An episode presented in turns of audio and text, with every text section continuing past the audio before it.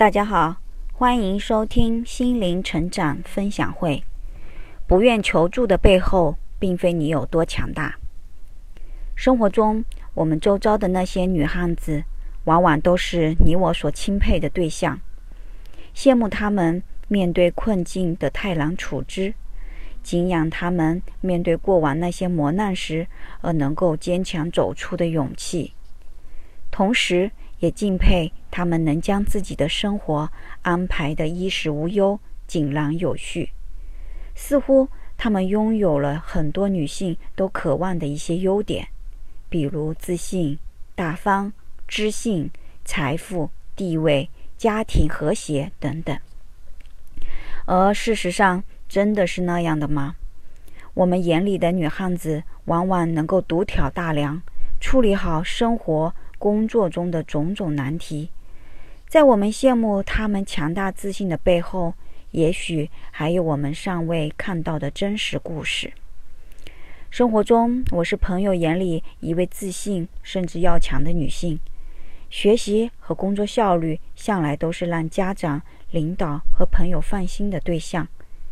但往往在我们看来，最让人放心的人，其背后是有一份强大的自律心或者责任心，在推动着自己朝前走，而不敢退缩或是落后。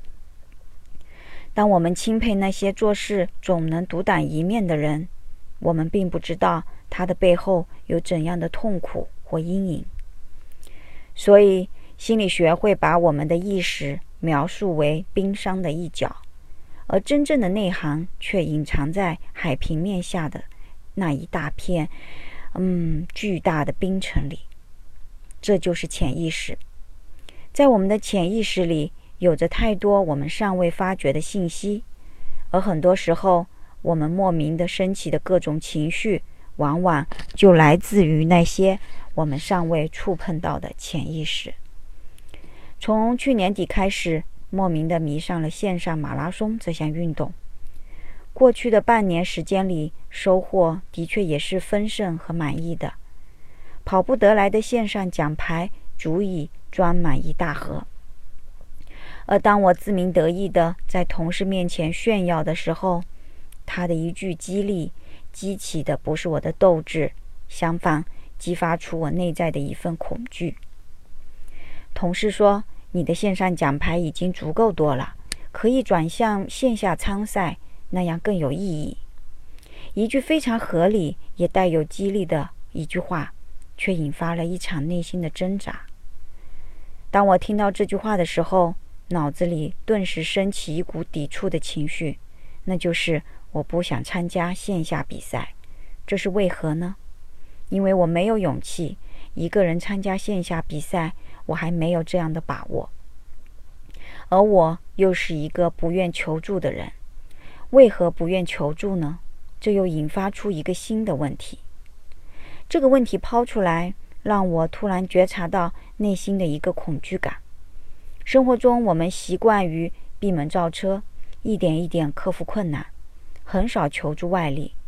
而这并不代表我是多么强大，更不是自信，而是我内心的一份抵触，那就是不愿意求助。而不愿求助的背后，是害怕形成依赖，而依赖会让我产生一种恐慌，那就是担忧自己最终会葬身于火海。那么，为何又会有如此一连串带有偏激性的联想呢？因为我的婚姻最终就是因为过分依赖而带给我这样的创伤体验。这里面原来投射出我对于那段婚姻创伤的尚未修复，虽然修复了很多次，但却依然还有很多更深层次的阴影。因此，在我们看来再平常不过的一句话。都能将我们惯性般的带入到恐惧里。这个时候，唯有再度去面对那些尚未修复的创伤，再度去拥抱曾经那个无助、绝望的自己，在这样一次次的面对、臣服、接纳和鼓励的过程中，一点点找回生命的勇气和力量，也为自己再度勇敢的面对创伤而感动。可见，一个不愿求助的个体，并不代表我们有多强大。恰恰相反，当我们内在过于脆弱的时候，往往习惯于在外表竖起一道坚硬的外壳，就像贝壳和乌龟一样，看似坚硬的不可摧毁，实际却是为了隐藏和保护我们内在那些不敢触碰的脆弱罢了。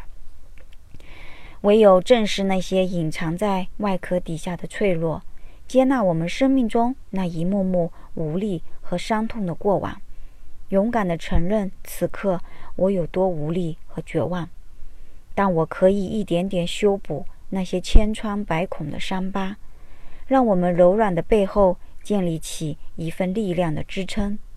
从此，我们不再需要坚硬的伪装，而这。才是生命蜕变的过程，才是我们此生获得生命礼物。那好，感谢大家的收听，再见。